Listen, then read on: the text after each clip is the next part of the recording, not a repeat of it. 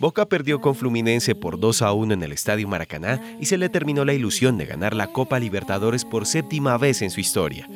Es la tercera vez que pierde una final desde la conquista en 2007 y muchos le atribuyen a la mala racha de 16 años a una maldición motilona que lo persigue desde el triunfo ante el Cúcuta Deportivo en las semifinales bajo la neblina.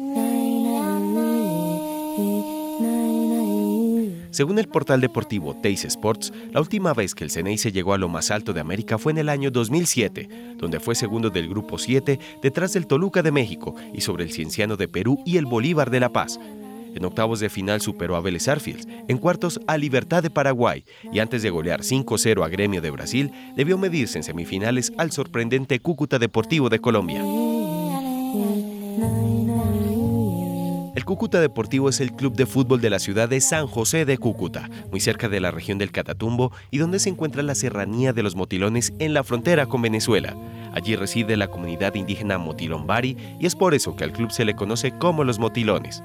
La institución, que supo ser de primera división hasta mediados de la década de los 90, logró el ascenso a la máxima categoría en 2005. Un año más tarde de la llegada a la alcaldía de Ramiro Suárez Corso, hoy preso por homicidio y nexos paramilitares, quien compró el Cúcuta Deportivo y armó un gran equipo que un año más tarde fue campeón por primera vez en su historia del torneo finalización del 2006 y logrando también la clasificación por primera vez a la Copa Libertadores.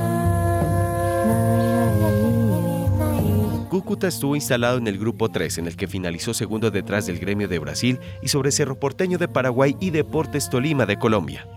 En octavo superó 5 a 3 al Toluca de México, 4 por 2 a Nacional de Uruguay en cuartos y llegó a las semifinales donde se mediría con el Gran Boca Juniors.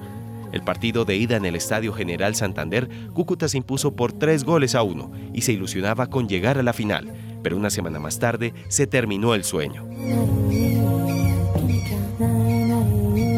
El 7 de junio del 2007, los Ceneices y los Motilones debían medirse en el Estadio La Bombonera, pero una intensa niebla dificultaba la normal visibilidad. Con los dos planteles de acuerdo, el encuentro se disputó igual y Boca ganó 3 por 0 gracias a los tantos de Juan Román Riquelme de tiro libre, Martín Palermo y Sebastián Bataglia. Fue una remontada 4-3 en el global y el Club de la Ribera terminó siendo campeón ante Gremio.